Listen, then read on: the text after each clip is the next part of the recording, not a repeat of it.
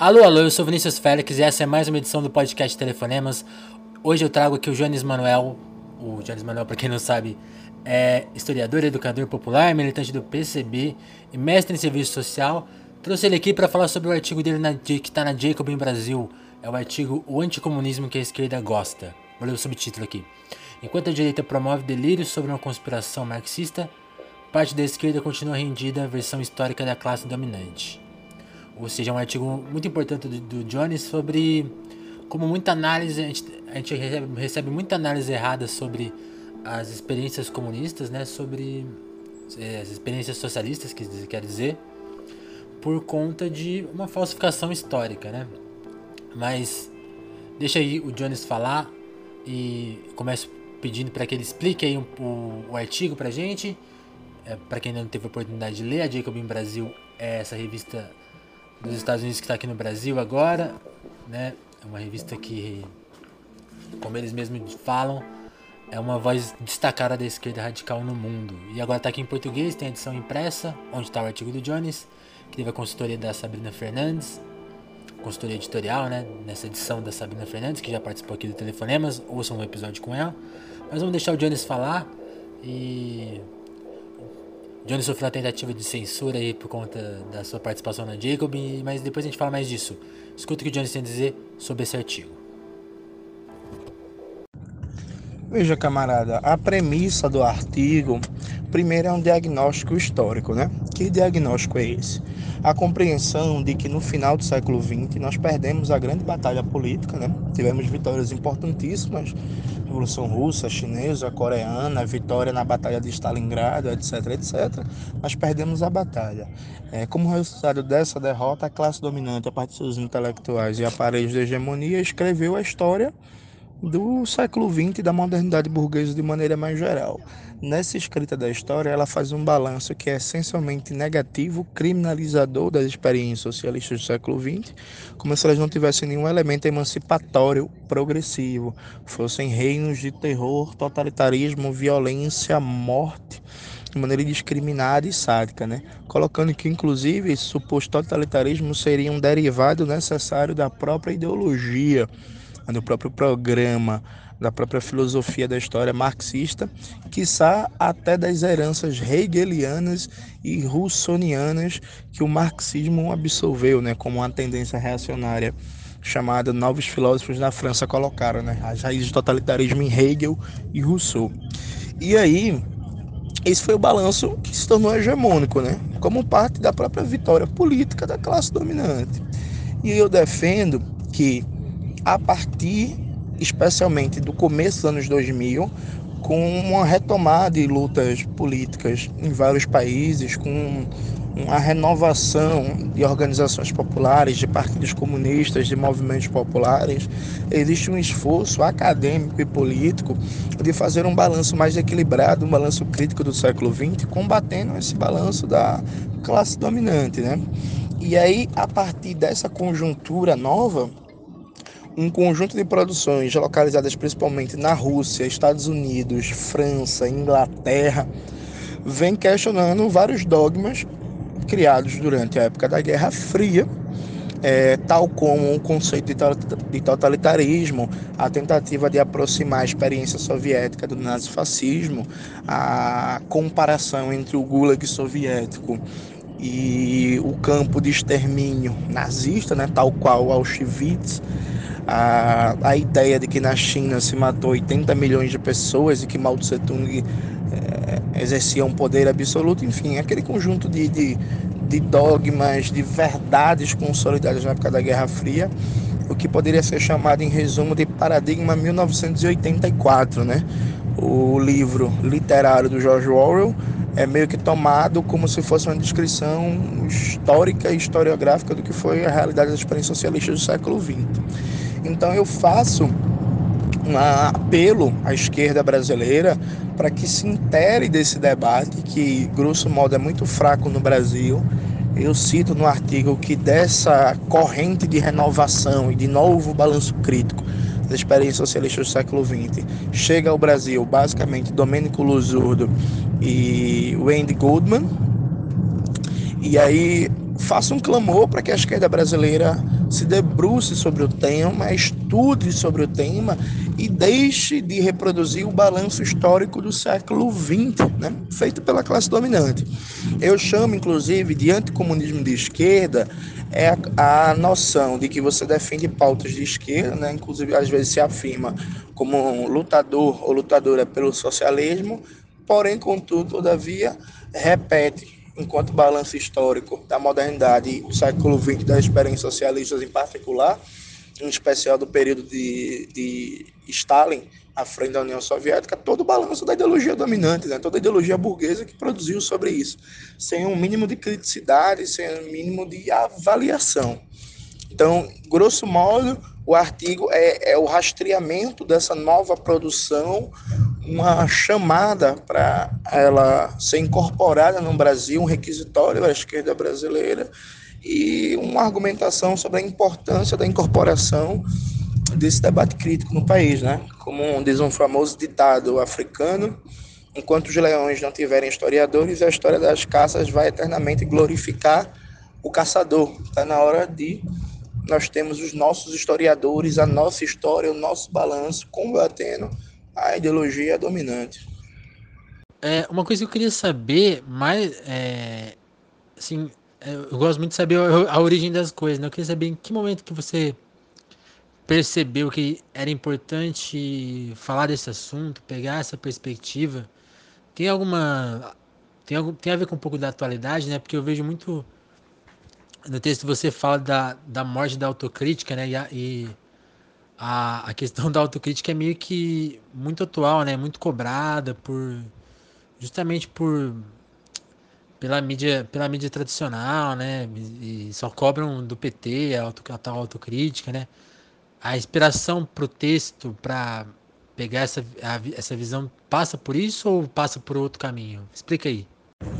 Veja, é, o que me levou a esse tema é algo, inclusive, eu estou trabalhando no meu livro autoral que vai sair no pós-carnaval, foi perceber que o balanço histórico do passado influencia a capacidade de fazer política no presente e a imaginação política das organizações de esquerda e da classe trabalhadora de maneira geral. Eu chamo de imaginação política a capacidade de vislumbrar as possibilidades de transformação inscritas na ordem atual, de imaginar, de prospectar é, outras possibilidades de organizar a economia, o poder, a cultura, as instituições. De tal sorte que, quando a gente acha que o século XX foi uma grande tragédia e que, por exemplo, a economia planificada foi um grande lixo, a gente fica sem nada para propor. A gente fica sem nada para propor na economia, né? Obrigado. Se a gente acha que a experiência histórica do século XX, os sistemas políticos foram só autocracias, que só produziram terror é, é, e repressão, isso significa canonizar a democracia liberal como única possibilidade possível. Então, o balanço histórico que a gente tem das experiências passadas influencia nas propostas que a gente vai apresentar hoje e nas possibilidades do futuro.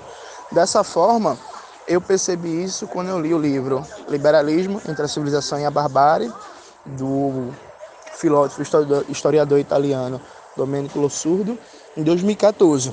Eu sempre achei muito problemático o quanto, por exemplo, na área da economia, a maioria das quedas se restringe a um keynesianismo limitado, né? Tem propostas de tributar grandes fortunas, aumentar imposto sobre herança. Não se fala mais em planificar a economia, em superar a economia de mercado, em gerir a economia a partir de um plano. Isso se explica por causa do balanço que se tem no século XX, percebe? É, assim como conceitos fundamentais como ditadura do proletariado ou poder popular sumiram do vocabulário da esquerda por causa do balanço que tem que se tem de maneira hegemônica do século XX. Então, disputar o passado é uma forma de disputar o futuro. A gente não vai ter futuro se a gente não conseguir redefinir a leitura hegemônica que se tem do passado. A gente começa muita gente começa a enxergar em figuras é, que vendem né, uma, a ideologia dominante de uma forma mais suave, né? Então elas começam a virar meio que referências de uma moral, né, que precisa ser defendida. Então a gente vê defendendo desde Luciano Huck a Felipe Neto, ou mesmo jornais como a Folha, ou jornalistas como Reinaldo Azevedo, já tiveram posturas é, muito questionáveis, para ficar no mínimo, né? E, e que viram guardiões de uma moral, né? Quando a, o bicho está pegando da maneira que tá, né, com o governo estrangeiro. Eu queria saber quanto que você ler que essa conjuntura dificulta justamente a crítica que você trouxe. E, e imagino que talvez seja até uma das motivações do texto. Ou estou enganado? Veja, existe uma crise é, latente no sistema político brasileiro, né? Eu defendo, inclusive, de novo está no livro que eu vou lançar no que vem, o livro autoral, título provisório é Depois da Ilusão Democrática, ensaio para a reconstrução da esquerda revolucionária no Brasil. Eu defendo que a nova república, compreendida como sistema político que foi montado a partir da Constituição de 88 e consolidado com o primeiro governo FHC, acabou. Nós estamos num momento de redefinição do sistema de dominação e essa redefinição caminha num sentido regressivo, com fechamento dos espaços democráticos, intensificação da repressão e destruição dos pouquíssimos direitos econômicos e sociais construídos durante o período da Nova República. Junto a isso, o mundo, de maneira geral, passa por um momento de instabilidade, crise e redefinição da divisão internacional do trabalho o protagonismo chinês ameaça o domínio norte-americano e da institucionalidade formada em Bretton Woods no pós-Segunda Guerra você tem um conjunto de descolamentos de potências regionais que não querem mais orbitar tal como antes na, na influência dos Estados Unidos. A própria União Europeia busca cada vez mais um nível de autonomia frente ao governo norte-americano. Então nós estamos num momento de transição sistêmica para um novo padrão global de acumulação de capital e de dominação política, e isso tem como consequência e uma, guarda todas as particularidades de cada país, né? É, instabilidades no padrão de acumulação e no sistema político, no sistema de dominação. Isso provoca um, um fator interessante, que é a classe dominante aplica um anticomunismo preventivo. Eu defendi isso no meu vídeo, que está no canal Anticomunismo, como nasceu e como combatê-lo. Eu argumento que a partir de 2008, com a crise capitalista, há uma produção em massa cada vez mais acelerada de material anticomunista, livros, seriados, curtas, filmes, é, é, é, reportagens especiais. Então, de repente, por exemplo, parece que Stalin voltou à vida. Porque não se passa um mês sem que tenha um lançamento de um livro, sem que tenha uma série, sem que tenha uma reportagem na BBC, no The Wall Street Journal, no Financial Times, no The New York Times, sem falar de Stalin, da União Soviética, de Holodomor, de Gulag e por aí vai. Então existe um anticomunismo preventivo e ele é expresso, seja a partir de uma perspectiva reacionária, estilo Olavo de Carvalho, seja a perspectiva liberal de esquerda, né? como aparece sempre nas páginas do The Intercept esse ano, a antropóloga Rosana Pinheiro Machado comparou mal e a Revolução Cultural com o bolsonarismo. Depois, um repórter também do The Intercept, o Lucas Bert, comparou Bolsonaro com Hugo Chaves. Ano passado, o Gregório do Vivier comparou Mourão com Lênin. E, e impressionante o quanto essa a esquerda liberal não sabe abrir a boca sem falar mal de Stalin, de Mao, de Fidel, de Kim Jong-un, da Coreia Popular e por aí vai. Então, a, a conjuntura de crise faz com que, mesmo em momentos em que a classe trabalhadora aparentemente está na defensiva e mais ou menos passiva, como é o caso do Brasil, faz com que a classe dominante tenha medo, e eles têm medo. E aí eu venho defendendo também que a burguesia, ela está tendo uma compreensão melhor da conjuntura que a própria esquerda. Sabe? Então, veja, vários teóricos da burguesia, como Arminio Fraga, vêm defendendo que alguma política social é necessária. Nos Estados Unidos tem um movimento de bilionários exigindo taxação de grandes fortunas para fazer algum nível de política social.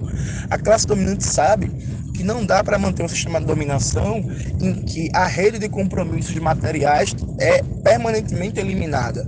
Ou seja, a classe trabalhadora não ganha absolutamente nada, nenhum setor da classe trabalhadora. É só repressão, repressão, mais exploração, mais exploração. Isso não dá certo indefinidamente. É por isso que existe um fantasma do anticomunismo, sabe?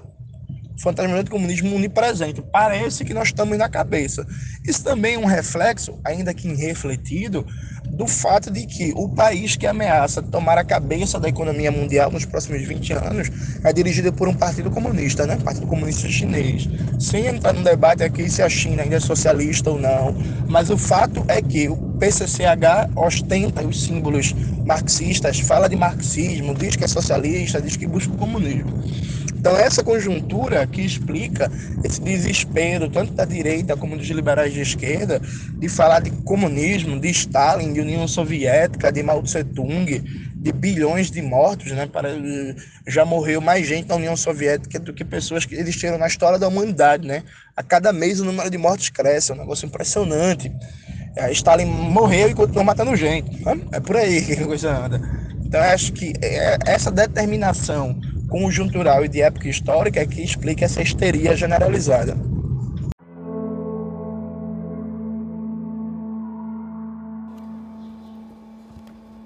Alô, alô, e aí pessoal, gostaram da fala do Jones? Concordam, discordam? Para discordar é sempre importante ouvir. O Jones sofreu uma tentativa de censura prévia, quiseram tirar ele da Jacob, né? Alguns professores, acadêmicos, não sei bem quem que tentou fazer isso. É condenável. Ontem mesmo ele falou que ia postar um vídeo e já tinha um professor lá criticando sem ver o vídeo. É bizarro quando fazem isso, né? O Johnny sofre muito isso. Sempre tentam censurar ele, é, talvez por conta de algo que ele disse anteriormente, ou por alguma visão preconceituosa que, tem, que as pessoas têm sobre as falas dele.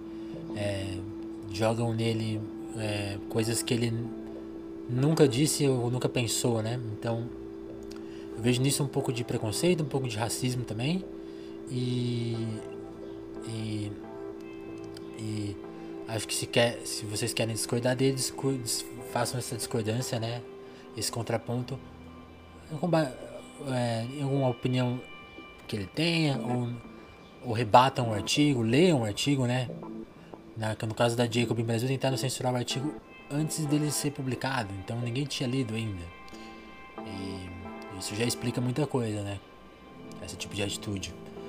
Então, até um pouco por isso eu quis trazer o Jones aqui pra expor essa ideia. A Jacob, o artigo dele não está disponível na internet, não está de graça, você tem que assinar a revista ou comprar a revista. 40 reais, não é uma das revistas mais baratas do mundo, mas vale muito a pena. Eu vou deixar o link aí até para quem quiser ir atrás. É, eu fui no lançamento, foi bem legal, conheci a, a Sabrina, né? Como eu falei lá no começo que a Sabrina fez a consultoria editorial da revista. Então, e foi um lançamento muito importante, teve discussão lá, teve debate. Ironicamente, ninguém, pelo que eu vi, né, ninguém que quis censurar o Jones apareceu para lá para apresentar algum argumento. Isso também já diz muita coisa, né? E acho que era isso que eu queria dizer. Então, vamos ouvir o que o Jones Manuel tem a dizer. Quer discordar? Ouça, né? Acho que só não vale só não vale ouvir, talvez, ou dar moral para quem defende é, coisas que são extremamente reprováveis. Não é o caso do Jones, certo? É, escrevam então para telefonemaspodcast.gmail.com Escrevam na hashtag telefonemas, participem. Mande um áudio aí também, tem um, tem um link aí nesse, no podcast que você pode gravar um áudio e mandar aqui e eu toco no próximo episódio de Telefonemas. Então, acho que... O que mais que eu ia falar? É, também tem, deixou os links aí da Jacob Brasil, os links do Jones para vocês, quem não conhecer, quem não conhece ainda, ir atrás, conhecer. E abraço, até a próxima edição do Telefonemas.